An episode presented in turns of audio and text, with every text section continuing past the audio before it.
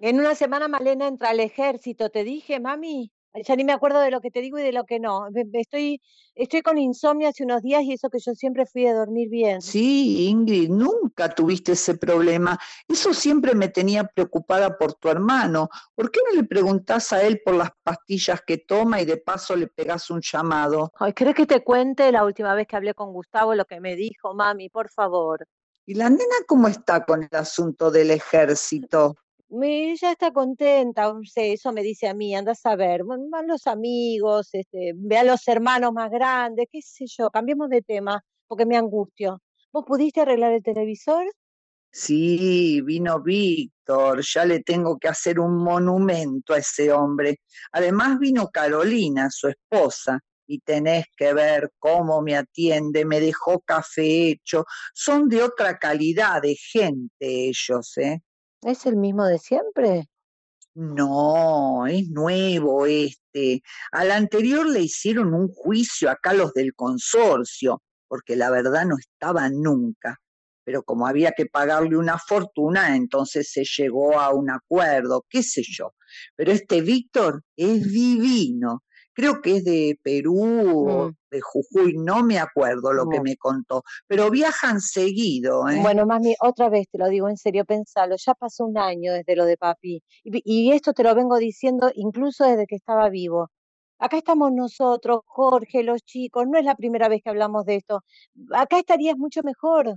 La calidad de vida, todo, mami, no es lo mismo que allá.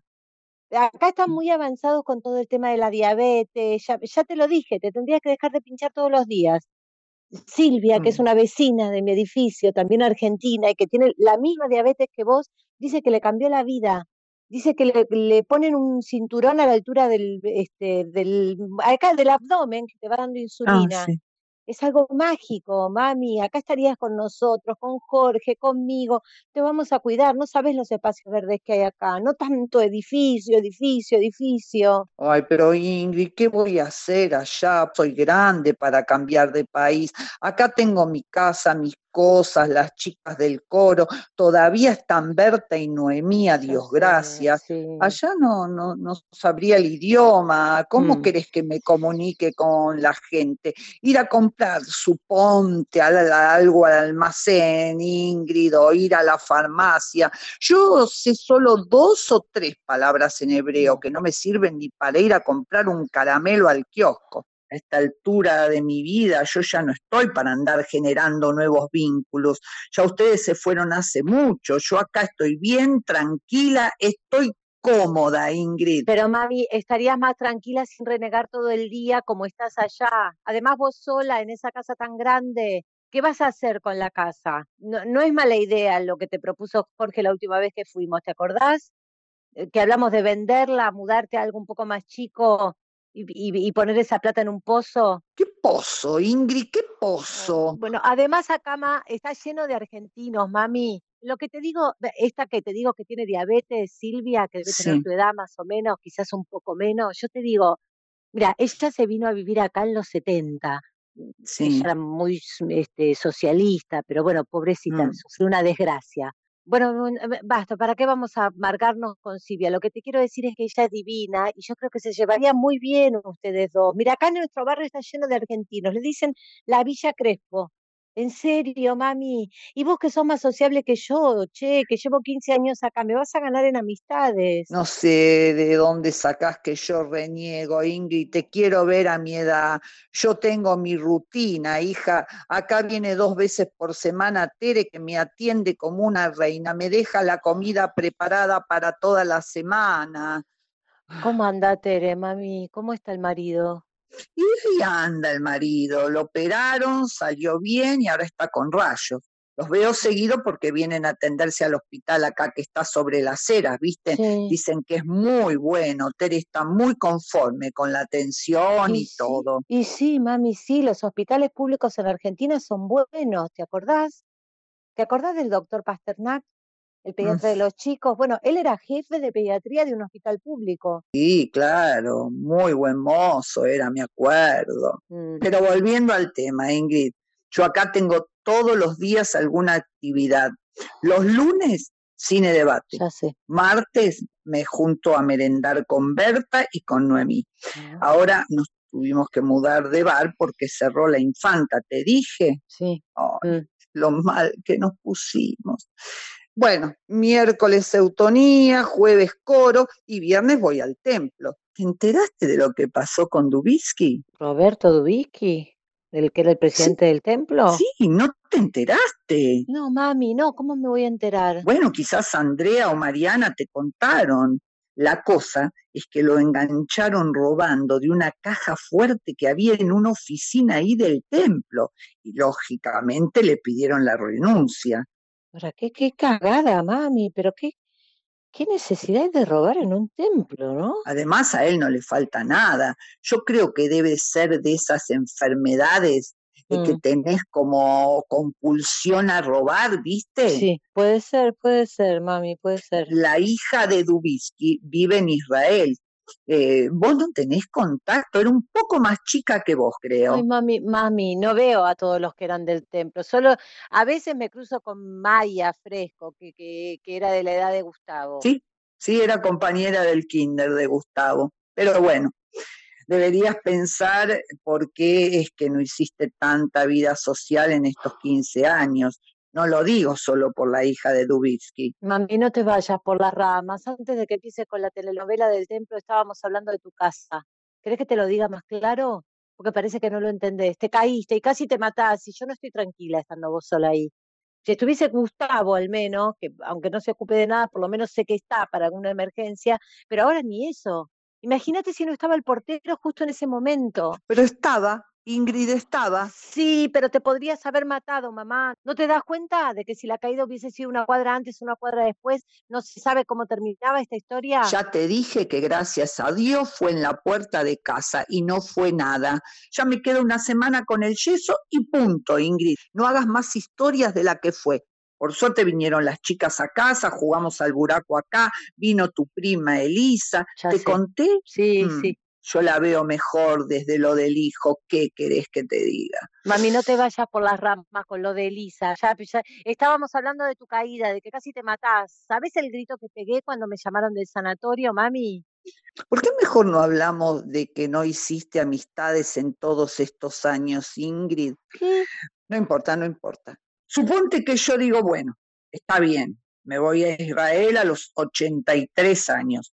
Ustedes no tienen lugar en su casa para que yo me quede. Seamos realistas, hija.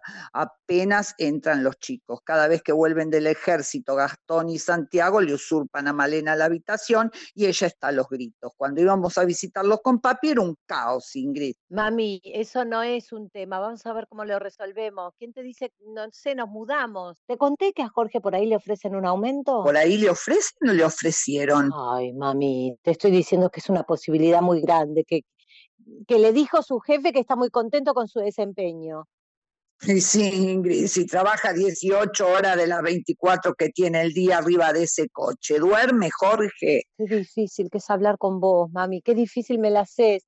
Te estoy contando que le van a aumentar el sueldo a Jorge, que, que estamos pensando en mudarnos y vos tirando mierda. Ah, ¿están pensando en mudarse? Bueno, mami, es un poco el proyecto. Tenemos ganas de irnos a una zona un poco más céntrica. Pensá que, bueno, Jorge no, no tiene mucho problema, porque como él va en auto, ya agarra viajes desde acá, pero yo para ir al trabajo tengo una hora, hora y media de viaje todos los días y no siempre me siento en el colectivo, ¿viste? Entonces estamos pensando en buscar un lugar más cerca del hospital. Eso sería muy bueno, Ingrid. Tanto tiempo de viaje no es saludable. Acá todavía están tus libros, tu diván. Sí, sí, ya sé, mami, ya sé. Te dije 50 veces que los vendas. Ya está, Ingrid, a esta altura que voy a andar vendiendo. Además, yo todavía tengo esperanzas de que ustedes vuelvan. ¿Qué querés que te diga? Mami, 15 años desde que nos fuimos. Sí, ya sé que 15 años, Ingrid, ya sé que 15 años. No me hagas acordar que no sé cómo se pasó tanto tiempo. Ya un año de lo de papi. Por eso, mami, no queremos que estés sola. Pero yo no me siento sola, Ingrid, terminala con eso. Además, bueno, suponte que efectivamente yo viajo y nos mudamos a una casa más grande. Los chicos van a estar todos en el ejército. Jorge trabaja todo el día y vos prácticamente lo mismo. ¿Y los días que hace jornada nocturna? Bueno, la idea es de a poco ir dejando la noche. Lo que pasa es que em, se me hace difícil porque la jornada nocturna de limpieza en los hospitales la pagan el triple. Eso es algo increíble de acá, mami. Eso ya no pasa. En Argentina te pagan dos mangos con 50 y estás en negro. Acá mal que mal, estamos los dos en blanco y eso no se puede comparar. Ah, sí, pero trabajás de noche limpiando pisos, Ingrid. Sos una profesional recibida en la mejor universidad de nuestro país y del mundo. ¿Qué es lo increíble si vos me podés explicar? Porque no entiendo yo eso. la gente no se analiza como en Buenos Aires y los argentinos acá no tienen plata para pagarle un psicoanalista. Mira, deja, mami, deja, Pero Ingrid, no te pongas así. ¿Qué querés que te diga, para estar sola por lo menos prefiero mi casa, mis cosas, mi idioma, mis amigas, el coro, el templo, no sé, Ingrid, todo. Eh, ya ni siquiera van a estar los chicos, porque ¿cuándo entraba Malena al ejército? En una semana, te dije, mami. Ah. En una semana, me quiero morir. No, quiero mm. que se vaya, mami. Y no. Malena es muy chiquita, es muy frágil no es como los chicos, como, como Gastón y Santiago, ellos no se hacen mm. problema, pero a Male le costó mucho, y eso que vino acá a los tres años, pero nunca se adaptó, no sé por qué. Mm. Hace la semana pasada que se brotó todo el cuerpo, mami. Y eso es por el estrés, sí, ya no sé qué hacer. Encima esta semana me tocó todo nocturno en el hospital y Jorge me decía que a la noche la escuchaba llorar desde su pieza. Pobrecito. A mí se me parte el corazón, mami. ¿Sabes lo que daría por estar en casa, yendo a merendar a la infanta, ese tostado de jamón y queso con un cortado mitad y mitad, mm. haciendo tiempo entre un paciente y otro? ¿Sabes lo que daría por seguir yendo al club y los sábados a la noche juntarnos con el grupo en una casa? ¿Te conté que se separaron Rubén y Pola? Sí, hijita, me contaste que él la dejó por la profesora de tenis del club. Sí, terrible, mami. Ay, no sabes cómo está Pola, destruida. El otro día me tuvo una hora al teléfono. No te vayas por las ramas, Ingrid.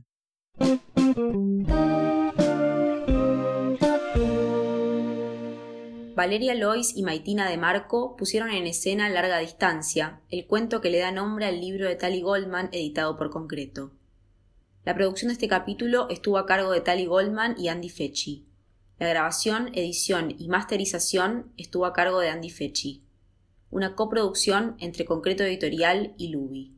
Otras formas de contar historias.